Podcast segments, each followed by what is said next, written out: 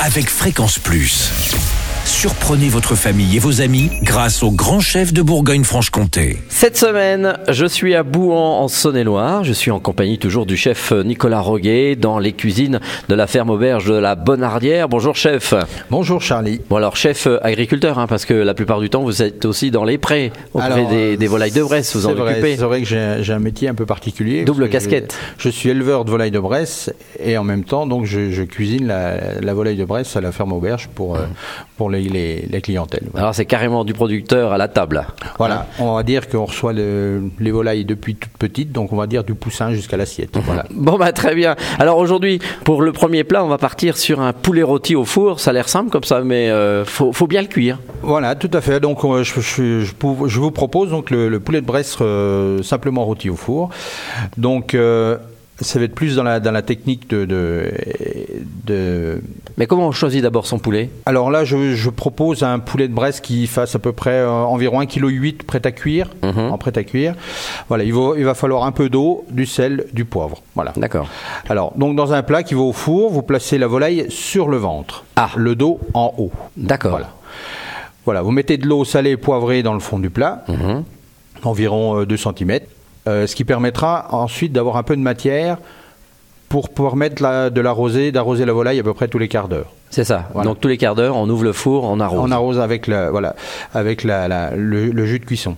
Est-ce qu'on a mis du beurre avec le poulet? Non, il n'y a pas besoin. Parce que la que Moi, je volaille. mets toujours du beurre, donc euh, est-ce qu'on en met ou pas? Alors après, on peut mettre un peu de beurre pour ceux qui veulent. Alors, on va changer les habitudes de chacun. Mais euh, là, Normalement, on n'a pas besoin. Il n'y a pas besoin.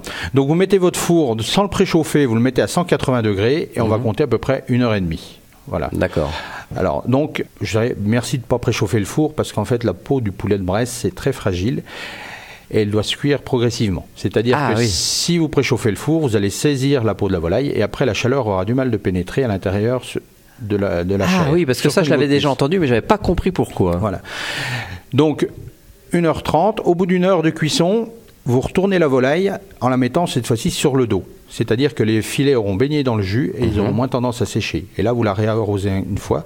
Et à la fin de cuisson, vous réarrosez encore une fois et vous laissez le tout encore à peu près 20 minutes four éteint. Alors sur une heure et demie, on le retourne au bout de combien de temps? Au bout d'une heure, voilà. Au bout d'une heure de cuisson, on le retourne.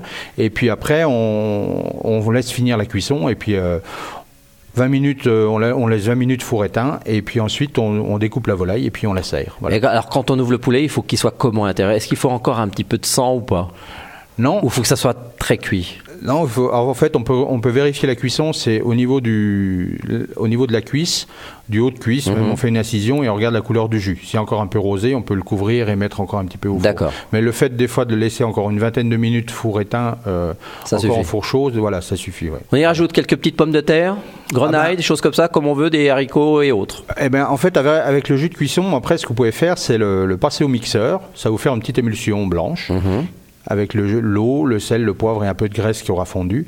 Et ça, vous pouvez soit l'épaissir en faisant un roux, en mettant de maïzena, et puis ça peut agrémenter haricots verts ou justement petites pommes de terre ou du riz. Voilà. Voilà. très bien, ça va l'air simple au départ. Vous voyez, comme quoi un petit poulet rôti au four, il faut quand même avoir quelques petites astuces de chef.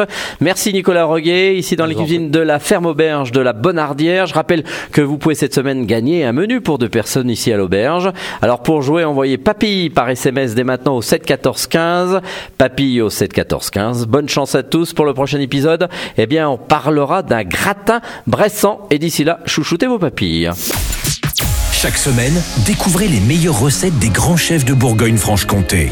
Du lundi au vendredi, à 5h30, 11h30 et 19h30, chouchoutez vos papilles. Fréquence Plus.